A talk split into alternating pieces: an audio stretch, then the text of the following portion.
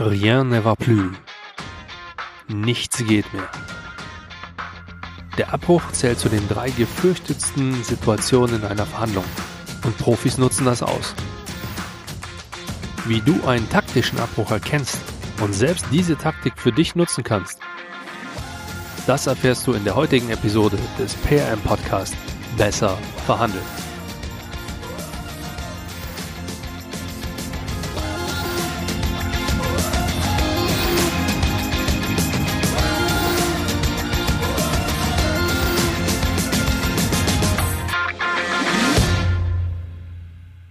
Hi! Solltest du diesen Podcast zum ersten Mal hören, dann heiße ich dich herzlich willkommen. Mein Name ist Andreas Schrader und wegen mir zahlst du mehr, wenn du im Einkauf tätig bist, du gibst höhere Rabatte, wenn du im Verkauf tätig bist und du schneidest auch sonst insgesamt nicht gut ab, sobald du verhandelst. Zumindest dann, wenn du mit jemandem verhandelst, der mit mir zusammenarbeitet. Dieser Podcast hier ist allerdings schon mal der richtige Weg. Denn wenn du auch nur einen meiner Tipps oder den von einem meiner Interviewgäste in deine Verhandlung einbaust, dann wirst du mit Sicherheit besser verhandeln. Es gibt Momente in einer Verhandlung, in denen ist der Abbruch die einzige Option. Genauer gesagt ist er sogar ein taktisches Mittel, das in meinen Augen sehr effektiv ist. Vielleicht warst du ja schon mal selbst in der Situation, dass dein Gegenüber die Verhandlung abgebrochen hat. Wenn danach weiter verhandelt wurde, kann es sehr gut sein, dass du einen professionellen Verhandlungsführer auf der Gegenseite gehabt hast. Abbruch gleich gescheitert? Ganz klar nein. Meine Erfahrungswerte zeigen, dass es genau drei Gründe für den Abbruch einer Verhandlung gibt. Nummer eins: Man droht sein Minimalziel nicht zu erreichen, was zudem bedeuten würde, dass eine sogenannte Nichteinigung vorteilhafter für den Ausgang dieser Verhandlung ist. Nummer zwei: Die Nichteinigung ist das Ziel. Nummer drei: Man plant im Vorfeld den Abbruch ein, um den Gegenüber entsprechend unter Druck zu setzen. Im ersten Fall, also wenn man das Minimalziel bedroht sieht, musst du aus der Verhandlung aussteigen. Die Konsequenzen könnten sonst fatal sein. Im zweiten Fall hattest du von vornherein nicht das Ziel, dich zu einigen. Wenn du eine solche Situation nicht kennst oder du dir auch nicht vorstellen kannst, wie oder wann so ein Ziel verfolgt werden könnte, dann wird dich mein Erfahrungswert an dieser Stelle schockieren. Sowohl in meiner Zeit als Berater als auch in der Zeit als Headhunter hatten wir es mit Anfragen bzw. potenziellen Kunden zu tun, die für uns damals nicht sonderlich lukrativ waren. Das kann zum einen mit dem Aufwand für den Auftrag zusammenhängen oder zum anderen auch Prestigegründe haben. Fakt ist, man wollte dem Gegenüber aus diversen Gründen, von denen einige durchaus fragwürdiger Natur sind, nicht direkt die Zusammenarbeit verweigern. Also legte man ein Angebot vor, welches so exorbitant hoch war, dass der Gegenüber entweder von alleine abspringt oder einer Summe zustimmt, die selbst Widrigkeiten, wie zum Beispiel eine extrem lange und komplizierte Anreise, da die Firmenzentrale irgendwo im Niemandsland liegt, oder die zu besetzende Stelle nahezu unbesetzbar erscheint, sagen wir mal, erträglich macht. Sollte das übertriebene Angebot also nicht die abschreckende Wirkung erzielen und der Auftrag dennoch unlukrativ sein, dann lehrt man zur Verhandlung.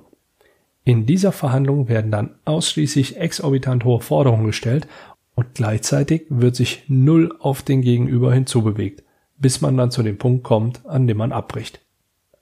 Ich bin ein absoluter Gegner dieser Vorgehensweise, denn es ist a. Zeitverschwendung und b. unehrlich. Ich verfolge Klarheit in meinen Ansätzen und dazu gehört für mich auch, dass man einem Kunden oder einem potenziellen Kunden auch durchaus sagen kann, wenn eine Zusammenarbeit nicht lukrativ ist oder man zum Beispiel mit dem Image des Gegenübers nicht zurechtkommt. Diese Vorgehensweise ist nicht immer einfach, das erklärt sich von selbst. Dennoch ist sie empfehlenswert, auch in einem Konzern, in dem politische Spielchen vielleicht häufiger vorkommen mögen. Der dritte Fall ist der interessanteste für mich, und zwar aus einem einfachen Grund. Ist wahnsinnig effektiv, wenn er an der richtigen Stelle richtig eingesetzt wird. Einige meiner Kunden haben mittlerweile eine ähnliche Konfliktgeilheit wie ich entwickelt. Das ist nicht negativ gemeint. Also ich meine damit nicht, dass ich mit allem und jeden in einen Konflikt gehe. Nein. Das bedeutet einfach, dass ich es nicht als unangenehm empfinde, wenn ein Konflikt vorliegt. Und dass gerade diese Momente das Salz in der Suppe für mich sind denn in einer Verhandlung ist dieser Moment oft der Gamechanger. Nehmen wir mal an, dass wir uns gerade mitten in einer Verhandlung befinden. Es geht darum, einen Vertrag über eine langfristige Zusammenarbeit zu schließen, der gleichzeitig bedeuten würde, dass beide Parteien auch finanziell sehr stark davon profitieren werden. Nun geht es darum, diesen Profit aufzuteilen. Wir sind also jetzt an einem Punkt, an dem schon einige Forderungen platziert wurden, manche wurden zugestimmt, andere wiederum wurden abgelehnt. Jetzt sind wir an dem Punkt angelangt, den wir vorab definiert haben. In der Lehre spricht man vom Deadlock der Sackgasse. Es geht nicht weiter. Optimal ist es, wenn du bis dahin so viele Informationen der Gegenseite gesammelt hast wie nur möglich. Und im Gegenzug, dass die Gegenseite auch schon einige Forderungen eingebracht hat. Jetzt lenkst du das Gespräch mit Hilfe der Forderung in die Sackgasse. Hierzu nutzt du Taktiken wie Loben und das Ansprechen von Gemeinsamkeiten. Ich bin wirklich beeindruckt von ihrer strukturierten Vorgehensweise. Darin erkenne ich sehr viel von mir wieder. Dann folgt das Aufzeigen der Sackgasse. Allerdings befinden wir uns hier an einem Punkt, an dem wir offensichtlich sehr weit voneinander entfernt sind. Kurze Pause, um das Stresslevel des Gegenübers anzuheben. Dann, sofern keine Reaktion kam, weiter mit. Und deshalb ist in meinen Augen zum aktuellen Zeitpunkt eine Einigung unter diesen Umständen auch nur schwer vorstellbar.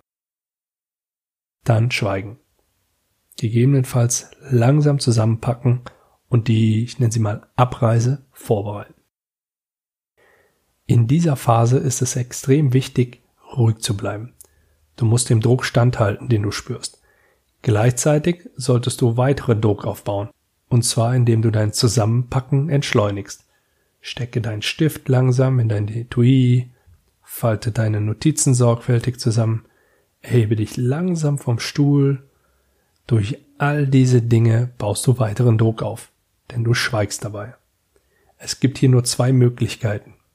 Dein Gegenüber hält den Druck nicht aus und lenkt ein, dann ist der Abbruch vom Tisch, oder er bleibt hart und die Verhandlungen werden zu einem späteren Zeitpunkt wieder aufgenommen. Wichtig ist für den Abbruch, dass du Möglichkeiten für den Wiedereinstieg schaffst. In meinem Sprachgebrauch spreche ich von Räumen, die man dem Gegenspieler auf dem Feld lässt.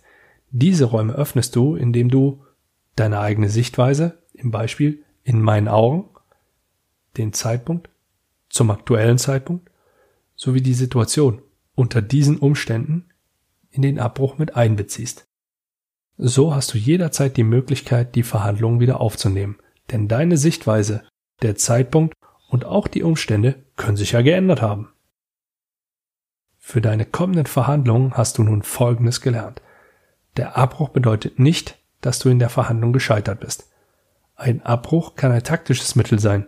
Von deiner Seite aus sollte es sogar ein taktisches Mittel sein. Es gibt drei Gründe für einen Abbruch. Man droht sein Minimalziel nicht zu erreichen, die Nichteinigung ist das Ziel und man möchte Druck aufbauen. Und ein Abbruch sollte immer drei Räume für dein Gegenüber öffnen, damit die Verhandlung zu einem späteren Zeitpunkt wieder aufgenommen werden kann. Diese Räume bestehen aus der eigenen Sichtweise, der aktuellen Situation und dem Zeitpunkt. Wenn du das in deiner Verhandlung berücksichtigst, dann wirst du in Zukunft garantiert besser verhandeln. Mein Name ist Andreas Schrader und wenn du Fragen zum Thema Verhandlungen hast, dann kannst du direkt über a.schrader.andreas-schrader.com mit mir in Kontakt treten. Ich wünsche dir viel Erfolg bei deinen Verhandlungen. Besten Gruß und bis zum nächsten Mal.